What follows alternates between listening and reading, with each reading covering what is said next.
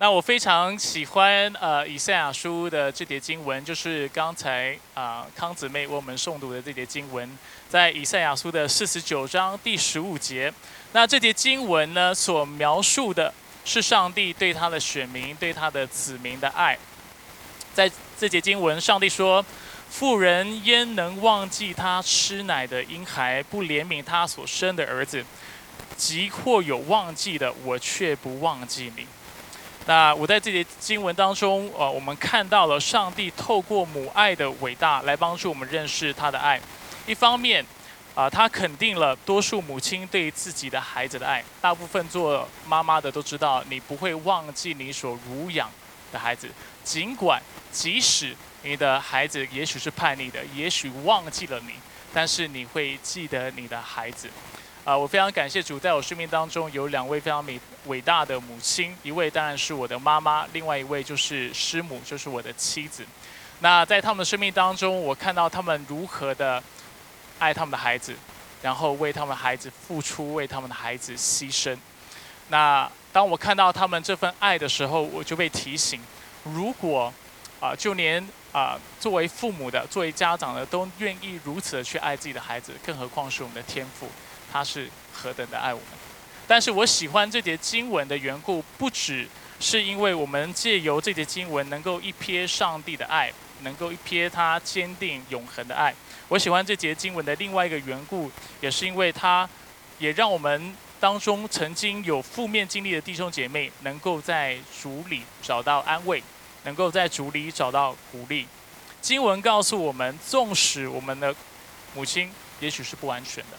也许可能是忘记我们的，上帝的爱却仍旧是不离不弃的。经文告诉我们，即或有忘记的，我却不忘记。所以，我们啊，我在我真的非常感谢上帝。也许你自己过去，我不知道你的经历是什么。如果你有非常好的母亲的话，感谢主，因为借着这个经文，上帝要告诉你，你的母亲如果爱你是十分的话，上帝爱你就是一百分。但是如果你过去你觉得你的经历是负面的，或者你觉得你的母亲并没有如此爱你的话，我也想要鼓励你，因为纵使你的母亲爱给你的爱是负十分，上帝给你爱还是一百分的，他是全心全意的爱你的，而且他对你的爱是不离不弃的。那今天呢，我们的信息的主题是母亲万岁。那从这样的逻辑来看，我们也可以说。上帝的爱是万万岁，上帝的爱是十倍甚至千倍万倍的，啊的更大，而且他是更爱我们的。那今天呢，我们会从三个方面来，啊一起来探讨母亲这个职责，啊要借由这三方面来庆祝母亲节。第一方面，我们要说到母亲的牺牲；第二方面，我们要说到母亲的呼召；然后最后我们要说到母亲的盼望。所以，母亲的牺牲、母亲的呼召跟母亲的盼望。首先，我们要谈到母亲的牺牲。当一个女性从窈窕淑女变成一位母亲的时候，她首先需要经历的，她首先需要学习的，你猜是什么？就是牺牲。纵使现代人对两性的角色看法、观念不同了。现在我们多数人都不觉得，不再觉得是男生需要男主外女主内。纵使世界对男性、女性的角色有了不同的看法，但是有一件事情是始终不变的，就是当一个妇女怀孕的时候，她所经历的，是男性永远无法经历跟体会的。一个女性就是怀孕对一个女性所造成的影响，是远超过。她会对男性所带来的影响的。从女孩子怀孕的那一天开始，她的人生就变得不再一样。那这是一个男人无法体会的。呃，当我们的配偶现在是用男人的身份来讲这个事情哈，当我们的配偶怀孕的时候，其实基本上对我们没有太大的影响。我们能够继续吃我们爱吃的食物，我们上班也不会受到影响，我们也不会因因为太太怀孕，我们就觉得身体疲惫。不会，基本上我们能够按照我们的喜好来过我们的生活，所以其实怀孕对我们来说是没有太大影响，但是对姐妹来说，对准妈妈来说是可能是完全改变她的生命的。那当然，依据啊母亲的或准妈妈的身体状况来看，她可能啊初期妊娠的这个状态或者是反应，啊每一个人是不一样的。有的人有可能会觉得全身无力，有的人会觉得嗜睡，有的人会觉得恶心、头晕、食欲不振，还有呕吐等现象。那你可以想象，当你的身体或你的生理有这样的反应的话，它会如何的影响到你工作的？那这是一般的弟兄是无法体会。除此之外，准妈妈也要开始注意自己的饮食习惯，太油腻的，还有刺激性的食物需要避免。酒精和过度加工的食物基本上是不能碰的，茶和咖啡需要少。超爱喝咖啡的人，当我知道孕妇不太能喝咖啡的时候，我真的觉得这是太可怕、太要命的一件事情了。那啊，孕妇也要需要放松，然后要有正常规律，糖分也不能过度的摄取，会怕影响很多食物，例如木瓜、芦荟、黄。人参等都不能碰，为什么？因为怕胎热，怕流产。啊，我们年轻的姐妹不要紧张哈，怀孕还是挺好的哈。不过牺牺牲是真的。啊，虾和螃蟹也要少吃，以免引起荷尔蒙分泌失调。生菜沙拉不能吃，因为怕有细菌。肉也要吃煮全熟。我还记得，呃，师母怀第一胎的时候，我们会我们去吃牛排，第二胎就没有了。我跟你讲为什么？第一胎怀孕的时候，我们还去吃牛排，我忘了是什么样的一个情况下，我们就决定要去吃牛排。那呃，夫人或者是爱妻子的丈夫。总不能我吃牛排，然后我的太太不吃牛排吧，对不对？为了平等，尤其现在这个时代要追求平等，我就觉得不行，我一定要给我的太太吃牛排，而且不只要吃牛排，要吃好吃的牛排。所以我就想说，既然要吃全熟的肉，那就帮他点一份菲牛排好了。菲力牛排至少它的肉只是嫩的嘛，那全熟之后应该还是能够啊蛮容易入口的。结果啊。当牛排送上来，我们我跟师母切了一块，咬了以后，我们就非常的后悔。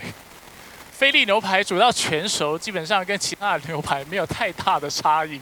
我们那刻就觉得，早知道如此，就点一个便宜点牛排，甚至就点鸡肉、猪肉，就认命好了，不需要还要特别点牛排，然后点个全熟的。所以我们可以看到，妈妈的牺牲是非常好。那除了饮食之外呢，怀孕会为一个女孩子的身体带来许多的变化，很多。很多这样的变化是弟兄你不知道的，而且你不明白的。那不少的女性都会因为这样的变化而感到不安，甚至会感到自卑。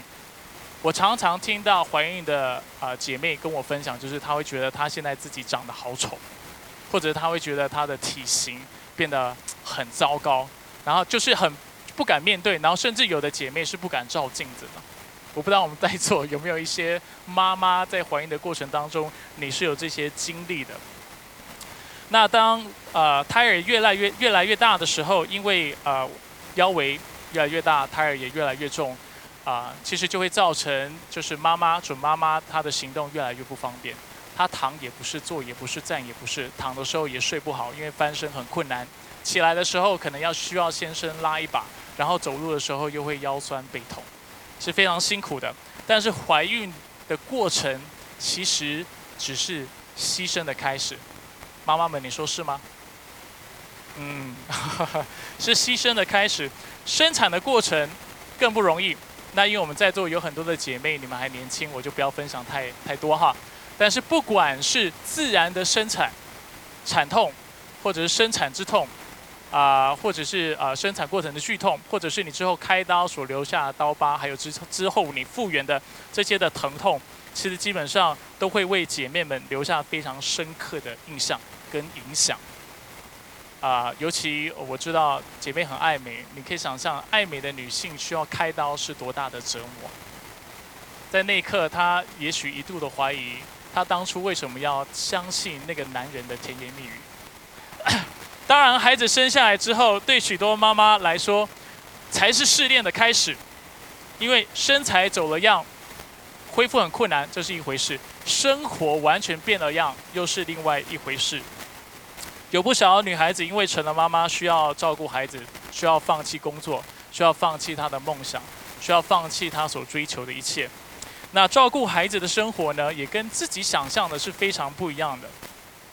无论是每三个小时要为孩子换一次尿布，或者每四个小时就要喂一次奶，或是孩子孩子大一点的时候，你需要在他上下学、去补习、去学才艺、去踢足球，然后你要每天强迫孩子吃他不喜欢吃的蔬菜，然后时不时孩子就会把你辛苦整理干净的家搞得像战场一样，然后把你新买的家具上刮上一道痕迹，然后拿马克笔在你家里乱画。生病的时候，你需要一天帮他擦五六十次的鼻涕。晚上你睡不好，因为你需要一再的起来确认你孩子的体温现在是如何。然后他一不不小心，又会把你刚洗好的车、吸完尘的车吐了，全车都是。有这样经验的妈妈举手。妈妈很辛苦的。弟兄，你不了解的，真的是啊！当然，我们现在非常讲讲求我们男人要做新好男人哈。所以，弟兄如果能够为妻子分担的话，我们尽量应该要分担。这也是我对我自己说的。如果你是位妈，是位妈妈的话，你会明白我的意思。有些时候你会觉得很崩溃，有些时候你会想要放弃，有更多时候你会不断的想，你的人生是到底怎么走到这个阶段，走到这个地步的。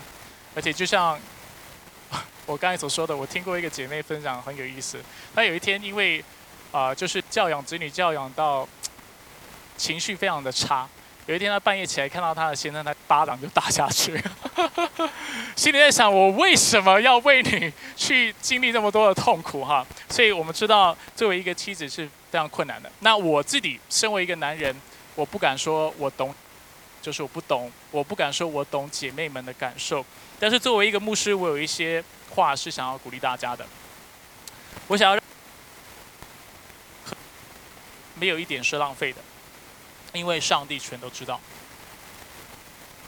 当你在给予的，当你在牺牲你的时间、牺牲你的梦想，然后你在花费你的精神，然后在家事，然后一天到晚就是重复同样非常。啊，乏味，然后呃非常无聊，甚至会让你觉得非常没有结果、成就感的事情的时候，你不要觉得你所做的事情是没有意义的，不要觉得你的事做所做的事情是没有人记得、没有人纪念、是被遗忘的，因为上帝全都知道，不仅他知道，并且他纪念，而且不仅他会纪念，而且他会赏你，他会祝福你，他知道你所经历的所。当诗篇一百说到上帝的知识的时候，楚的让我们看到上帝是无所不知的。诗篇一百三十九篇第一节到第四节，那我起来，你都晓得；你从远处知道我的意念，我行路，我躺，你也深知我一切所行。你没有一句不知道的，在这里。其实是所有的事情都知道的，不管是你躺卧的时候，你坐下的时候，你行走的时候，不管是你所说的话，你所做的每一件事情，还有你心里面的想法，所都知道。当诗篇五十六篇的作者其实就是大卫，当他遇到说他要倚靠耶和华，因为在患难当中耶和华必帮。灵修读到经文也是喜欢引用。五十六篇第八节，他说：“你你都数算，求你把我的眼泪装在你的皮带里，这一切不都记在你的册子吗？”亲爱的妈妈们，辛苦你们了。你孩所流的泪，甚至晚上一句，突然有些时候情绪会会突然笼罩你整个人，会 overwhelming，overwhelm you。那就是这样的时候，啊，我想鼓励你记得一件事：，知道，上帝把你的眼泪都，你所经历所有的事情都写在册子上，没有一件事情会是浪费的。我们的上帝是听见我们祷告的上帝，并且看见我们的上帝，他必要按照我们所做的事情来祝福我们。所以，上帝。能够帮助我们，能够帮助我们的孩子。他知道我们在座的每一位妈妈，你们是多么的辛苦，你们对孩子是的用心，而且有多少的付出。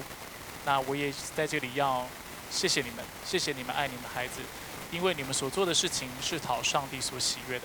除此之外，你的你所做的所有事情会影响你的孩子一辈子。你对他所带来的影响是远超过你现这个阶段。当然，我们在座有一些，你会明白我的意思。你所做的这一切，所影响你孩子的程度是远超过你能够想象的。事实上，当我回顾我的人生的时候，说真的，啊，我整个得救的过程，并成为传道人过程都是非常超然的，也没有人告诉我一定要这么做。但是当我回想起来的时候，我认为。这其实跟我妈母亲的信仰是有关系的。她如何在我过去还不信的时候，她在床边祷告；如何在我不信的时候，她逼我们要去教会，要陪他。尤其在母亲节的时候，基本上孩子没有自己的意识的哈，基本上妈妈说去哪你就跟着去。但是就是因为她的金钱，因为她所做的所有的付出，然后我的母亲是位单亲的妈妈，她在我生命当中所撒的种子。栽种的所做的工作，使得我在上帝呼召的时候，我能够马上明白，马上有反应。所以各位妈妈们的事情，对你的孩子都是有一辈子的影响的。妈妈万岁，母爱，对你的孩子的影响是世世代。那在母亲节，除了纪念妈妈和牺牲之外，我也想和我们在座的母亲们分享，作为妈妈的呼召是一个什么样的呼召。那如果你对“呼召”这个词很陌生的话，“呼召”可以理解为天天职，或就是天所赐给你的责。那如果天职还是很抽象的话，你把它理解为使命，就会比较清楚了。作为一个母亲，你的职责究竟是什么？你的使命究竟是什么？如果你是基督徒的话，我认为圣经在这方面的教导非常清楚。你的职责，你的使命。就是要帮助你的孩子认识上帝，并且引领他们来全新的来爱上帝，这就是你最终工作。在几周前的一次讲到，我提到，作为父母，我们都需要意识自己的局限。有一天，我们的孩子会离开我们，他会去，他会搬出去住，他会自己进社会，他会受到别人的批评，他会心碎。他会需要面对现实社会的各样残酷的。那当孩子独自一个人，你想要他用一个什么样的态度来面对他的生活？你希望他生活的标准是建立在什么样的基础之上？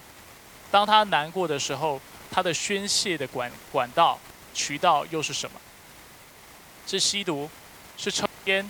是喝酒？是他的朋友？还是你希望他？依靠他自己。当我自己问我这些问题的时候，我清楚的知道，我希望我的孩，他对人生能够有正确、积极的观念。我希望他能够有正直的品格，还有灵活的处事之道。我希望他能够分辨是非，而且我希望他分辨是非的标准是从圣经而来的，就是上帝所启示的绝对的真理。我也希望感到无。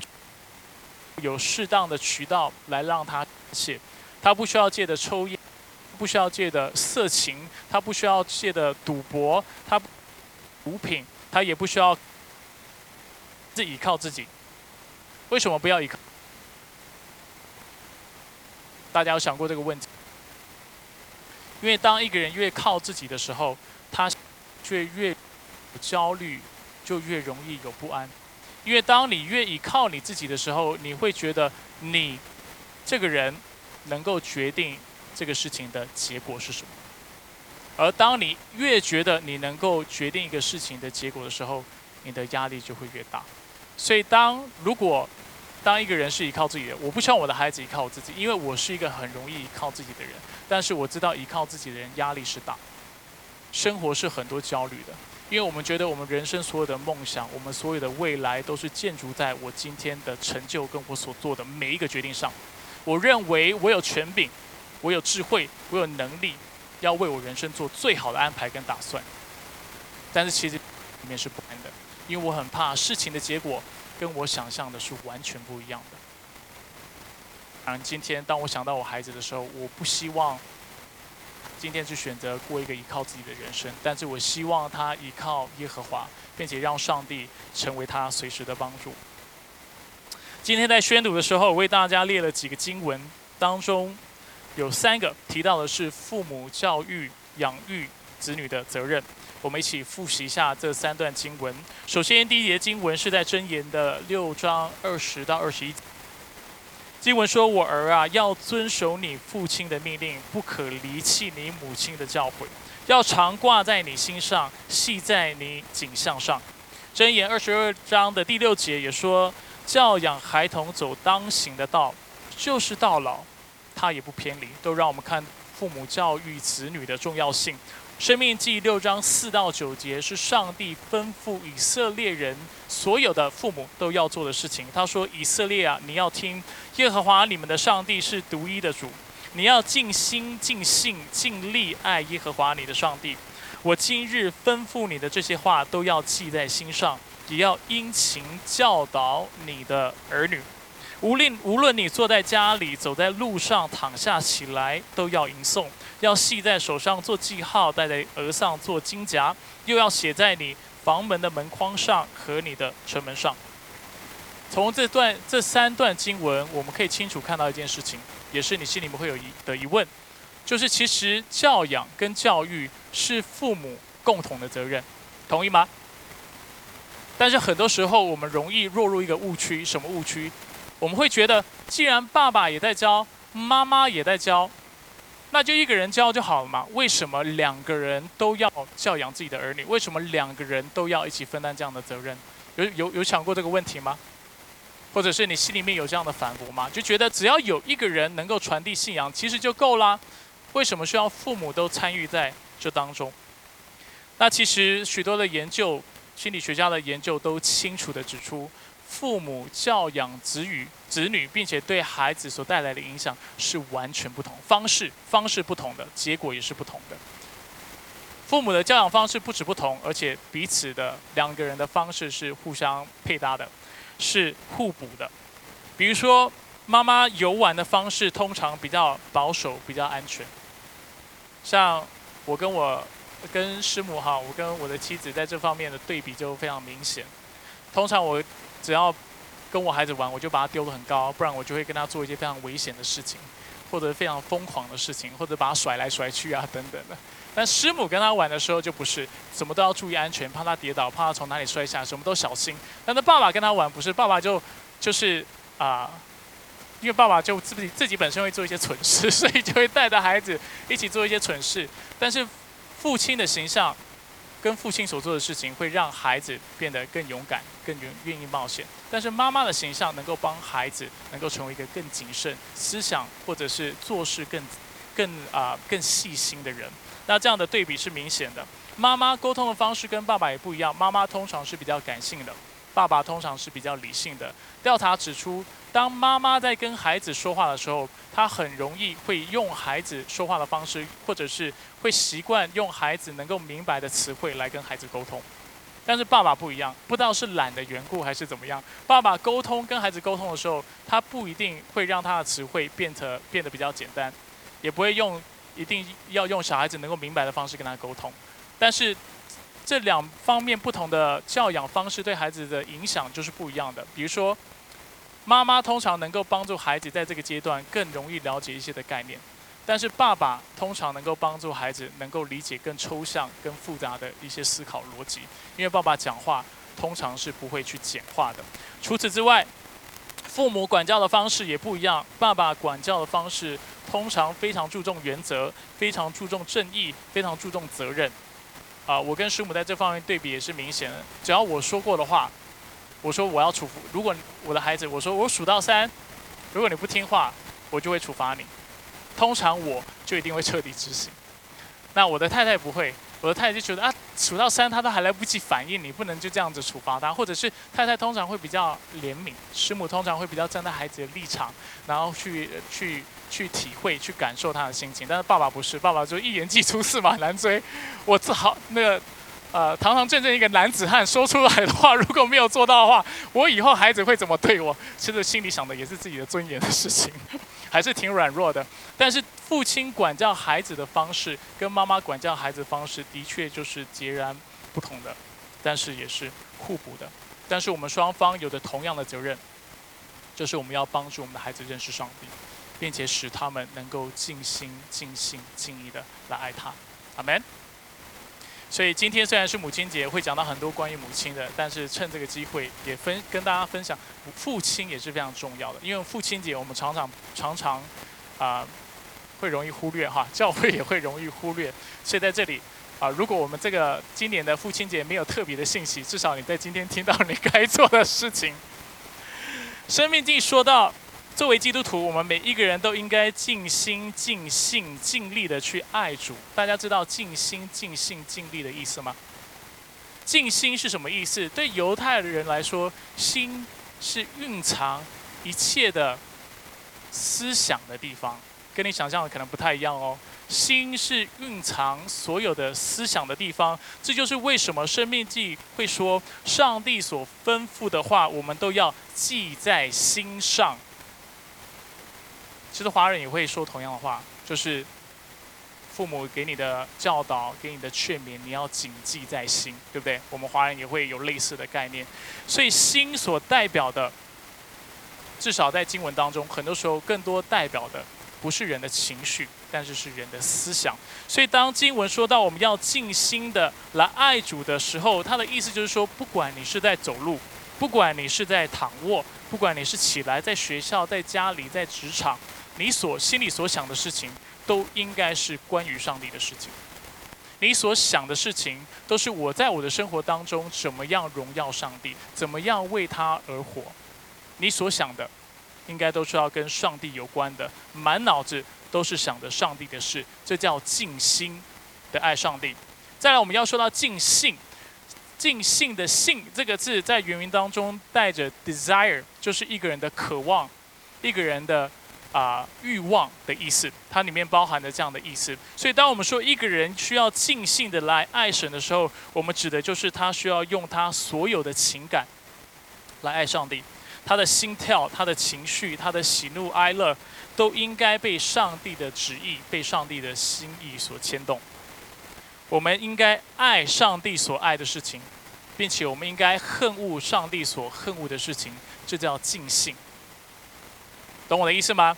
尽心，所有的思想都应该爱上帝，用来侍奉这样上帝。尽兴指的是我们所有的情绪、我们的欲望、我们的梦想，都应该是为了上帝而设定的。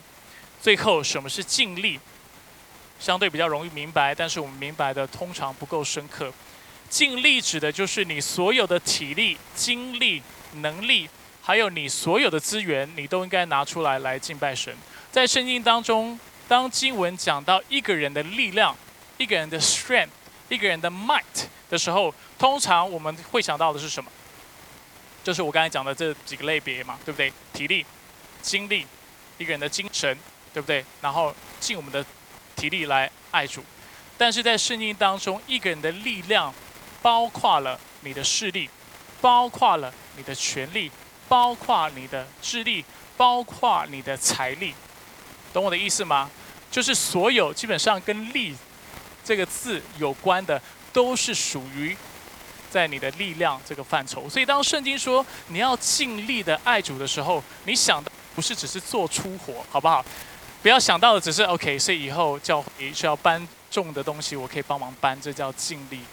来爱主，不是尽力尽的，不只是你的精力，不是你的体力，但是所尽的也是你的财力，是你的势力，是你的权力，是你所有的实力，你所拥有的东西都应该拿出来侍奉上帝，而且拿来敬拜上帝。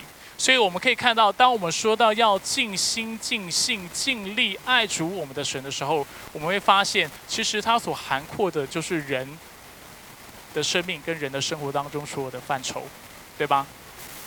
静心指的是你所有的思想，你头脑想的是上帝，你想的也是你怎么样为他而活。尽兴，你的情绪应该被上帝的情绪所牵动，你应该爱他所爱的事情，恨他所恨的事情，你应该尽力，就是你所拥有的一切，不管是物质的或非物质的，不管是你的体力，是你的财力，是你的啊势力等等，你都应该拿出来用来荣耀上帝，而且。为他来使用。而今天的经文也清楚地告诉我们，作为基督徒，除了我们应该如此的来爱上帝之外，我们也应该殷勤教导我们的子女去做一样的事情。这就是父母的天职，我们的呼召，我们最重要的使命。不管是借由身教，还是借由言教，我们需要帮助我们的孩子来认识上帝，并且让他们尽心的来爱他。去年我曾经跟大家分享，母亲对孩子信仰的影响力其实是超过父亲的。比如说，如果双方都有信仰的话，根据一个二零一六年的调查发现，有百分之四十六的人会说母亲对自己信仰的贡献比父亲大，而只有百分之七的人会说父亲的贡献比母亲大。这个对比其实已经蛮惊人的，百分之四十六对比百分之七。如果双方只有一方是基督徒的话，差异更大。有百分之六十三的人表示他们会有信仰，是因为母亲的关系，是因为母亲本身是基督徒，她有信仰。但是相对下，只有百分之三的人，他们表示他们会有信仰，是因为他们的父亲。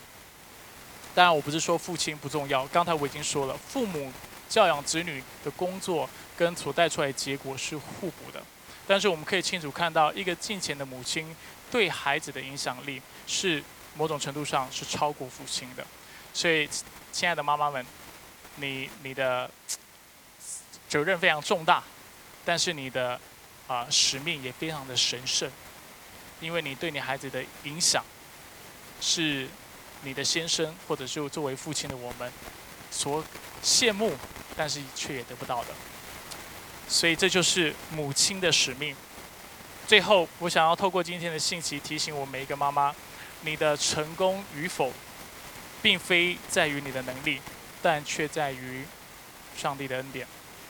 福音才是你最救急的盼望。所以我们要说到母亲的盼望。母亲的盼望是什么？就是福音。一个母亲能够影响她的孩子，最终所依靠的，并非是自己的虔诚。但是却是自己的虔诚所敬拜的那位上帝，懂我的意思吗？我们能够蒙福所靠的不是我们虔诚敬虔的样式，妈妈们，你能够影响你的孩子的不是你的敬虔的样式，而是因为你敬虔，你常倚靠上帝，常仰赖他，跟他祷告的缘故，所以上帝就透过这个渠道，将他的恩典。跟祝福赐给你的家人，赐给你，并且赐给你的孩子，懂我所做的区分吗？作为家长，我们往往会不自觉的拿自己的自己和自己的孩子跟别人做比较。我们如果是啊，可能自己资源多一点的时候，我们就觉得，哎，我可以让我孩子学更多的才艺，我们就会因此觉得非常的自信。或者是我们也有可能觉得我们比其他的家长更懂得怎么教育子女，我们可能就会因此感到骄傲。又或者我们的孩子的表现比别人杰出，上更好的学校，或者他拿到的工作是薪水支付更高的工作的时候，当然我们可以以我们的孩子为荣，这是没有问题的。但是我们人的罪性使我们往往不会因为我们孩子的成就而感到满足。通常我们需要把别人比下去，我们才会找到我们心里面的。那份喜乐，那这是非常可怕的事情。那骄傲是个非常危险的情绪，也是一个非常危险的品格。因为骄傲会使我们变得自私，骄傲骄傲会使我们变得不懂得感恩，并且骄傲也会使我们心理焦虑。而当我们是很爱跟别人比较的时候，我们这样的态度跟我们的骄傲也会影响我们的孩子。他会怎么影响孩子呢？比如说，与其帮助别人，你的孩子。可能会更爱超越别人，他会希望借由践踏别人来得到自己的成就感。与其常常感谢你的孩子，可能会变得非常的啊，就是非常的啊尖酸啊，非常的小气啊。他可能会觉得他所得到的都是理所当然的，他会变得非常不感恩。他会不知道原来他成长在非常蒙福的环境，父母给他自己很多的资源。他甚至会看不起别人。与其知足常乐，孩子们可能会常常活在害怕被超越的焦虑当中。那在竞争之下，我们除了骄傲之外，我们也有可能变得自卑，或者会感到内疚。当别的父母有资源让孩子去学各样的才艺，但我们却不行的时候，我们就觉得自己愧对了我们的孩子。我们会觉得我们让我们的孩子输在起跑点上，我们会觉得我们自己不如其他的家长。当我们的孩子表现不如人的时候，我们也会变得很容易抱怨。我们可能把矛头指在自己的身上，觉得自己的基因不够好，或者是觉得自己所提供的教育跟资源不够多。我们也有可能责怪我们的孩子，认为他不够努力，或者在孩子呃的资质不够好，甚至我们可能会抱怨上帝。那如同骄傲、自卑也会使我们的孩子变得自私，与其花时间给别人，他更愿意花时间在自己的身上。他可能会认同勤能补拙这样的概念。但是他勤能补拙，他之所以那么勤劳，是为了让自己能够能够啊不要输别人，能够至少跟别人平起平坐啊平起平坐啊。除此之外呢，自卑也可能使我们的孩子更喜欢抱怨，就像我刚才说的，责怪他人、责怪自己、责怪自己的父母等等。自卑和内疚也会使我们变得不安和焦虑，因为我们害怕我们的孩子达不到我们的期盼。他不能拿到他我们想要他拿到的工作，赚到我们想要他赚到的钱。那不管是骄傲还是自卑，都会为我们的孩子带来束缚和痛苦，都无法使他们得到在真理当中的自由。因为我们将我们的盼望放在我们自己的能力上面。那我刚才说了，呃，犹太人他们对力量的了解，就是权力、势力、能力、财力、智力等等这样的实力。而当我们将我们的盼望、最终的盼望是放在我们所拥有的这些力量上面的时候，我们就会感到焦虑，因为圣经告诉我们，以别神替代耶和华的，他的愁苦必加增。我们称为这样的一个状态或这样的一个行为是拜偶像，而拜偶像的结果就是感到不安、不感到焦虑。当你得到的时候，你害怕失去；当你没有的时候，你却永远活在嫉妒当中。那我提醒弟兄姐妹，并不是要告诉大家，我刚才所说的这些的各样的力、实力、智力、财力、势力、权力，这些的实力不好，这些都是上帝所赐给我们的恩赐。在我们教会当中，我常常跟大家做这样的区分：恩赐是美好的，但是问题常常出在于哪里？出在于我们选择敬拜恩赐，却不是不去敬拜那赐给我们恩赐的上帝。懂我的意思吗？我们通常把恩赐当成我们最后追求的目标，但是却不把上帝，就是那能够赐给我们这些的祝福的啊那个源头，当成我们敬拜的对象。所以，我们当我们祭拜偶像，或者是当我们人生追求的是上帝之外的事情的时候，我们的生命就无法真经历真实的自由，因为人的力量大。都是有限的，而福音却告诉我们，上帝按本相接纳我们，就像我们今天的诗歌所唱的。当我们愿意承认自己有做不好的地方的时候，上帝就能够饶恕并且帮助我们。所以福音某种程度上帮助我们看到我们自己的局限，但是也帮助我们看到上帝的无限。我们不需要成为完美的父母，事实上，我们。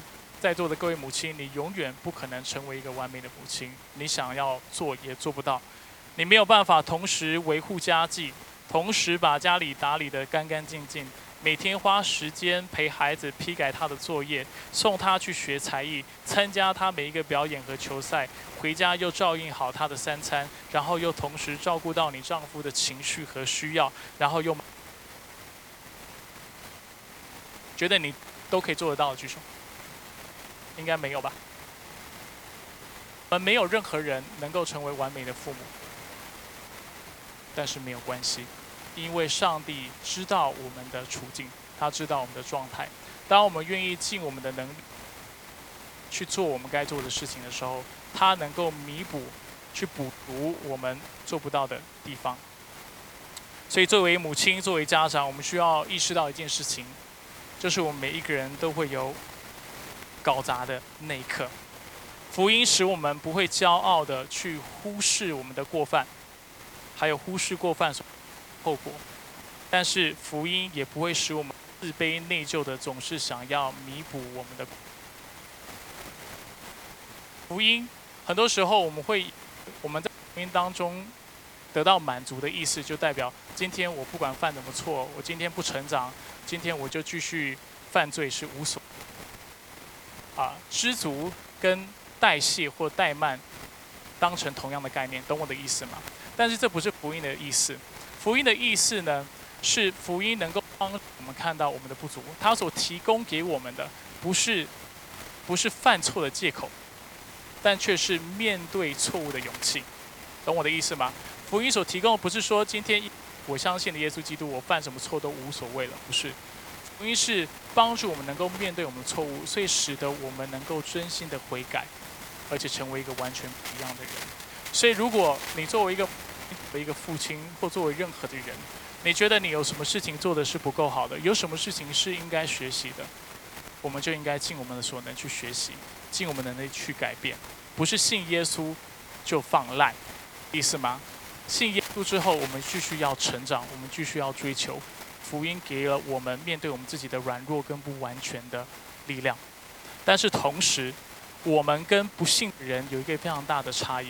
不信的人，当他们在改变自己、改过自新或提升自己的时候，他们心里是不安的，他们是有控制欲的，他们是焦虑，他们把盼盼望放在自己的身上。但是基督徒来说，却不是。我们虽然努力，我们虽然用心，尽我们全能。但是在在我们做不到的地方跟事情，我们能够完全的交托给主，而且相信主借着他的恩典，必会补足我们所缺乏的地方，懂我的意思吗？所以今天你作为一个家长，你可能会觉得我的资源比其他的妈妈还要少，我没有给我孩子学那么多的才艺，去特别好的大学，啊，我也啊在人生的成长过程当中，我陪伴陪伴他的时间又不比别人多。但是上帝要告诉你，没有关系，能改的你去，好的你去做，不能做的他必会看顾，他必会补足。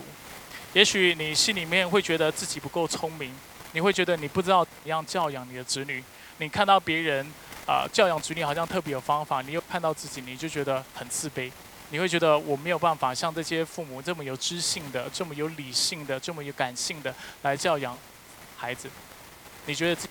但是上帝说你不足没有关系，愿意努力，只要你愿意学习不足的地方，上帝必要亲自站在普国当中去补不足。